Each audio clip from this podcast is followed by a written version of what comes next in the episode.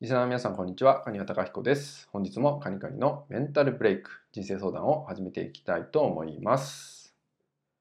えー、今日はですね、吉報医って話をね、していきたいと思います。吉報医って知ってますか、えー、皆さんね、それぞれ吉報医ってのがあります。これは、まあ、1年での吉と言われる方位だったりとか、まあ、月でのとか1日でのって言ったように、あなた自身がどの方角が合っているかっていうのが吉報位って言われたりするんですけど、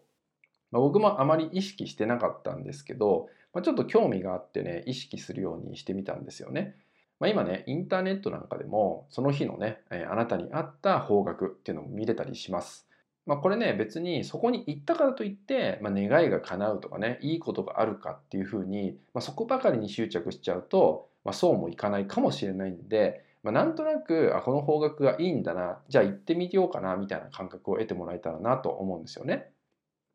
で、まあ、そこをね1日単位で、まあ、例えば今日休みだからどっかお出かけしようかなとか思った時に、えー、その1日単位で、えー、じゃあ今日はねどの方角がいいんだろうこれまあ調べていただけると出るからそこからその方角にまず行ってみるってことをねやってもらえたらと思います。で僕なんかも結構、まあ、フリーの日一日何もない日なんかに、まあ、それを調べてねあ今日この方角が合ってるんだと思って、まあ、行ったりするわけですよ。でその方角にある、まあ、自然の中だったりとか、まあ、神社だったりとか、まあ、カフェとかっていうのをいろいろ調べたりして、まあ、なんとなく行き先なんかは決めた上で、まあ、その方角に合った場所に行くんですけどでそうすると、まあ、もちろんね行った先でどうなるかっていうのは分からないですけど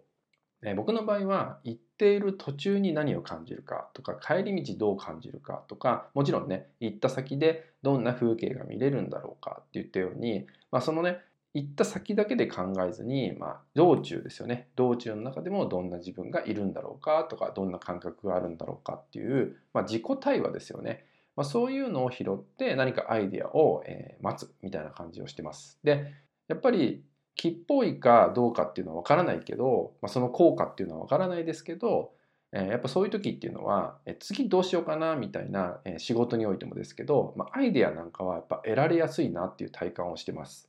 なのでなんかねこうアイデアに詰まってる時とかね、まあ、楽しいことないなっていうね感じでしまってる方なんかはこのね、えー、方位あなたに合った方位なんかをね調べていただいてお休みの日なんかにね、ぜひね、その方角にね、あえて行ってみるってことをね、してもらえたらと思います。ぜひお試しください。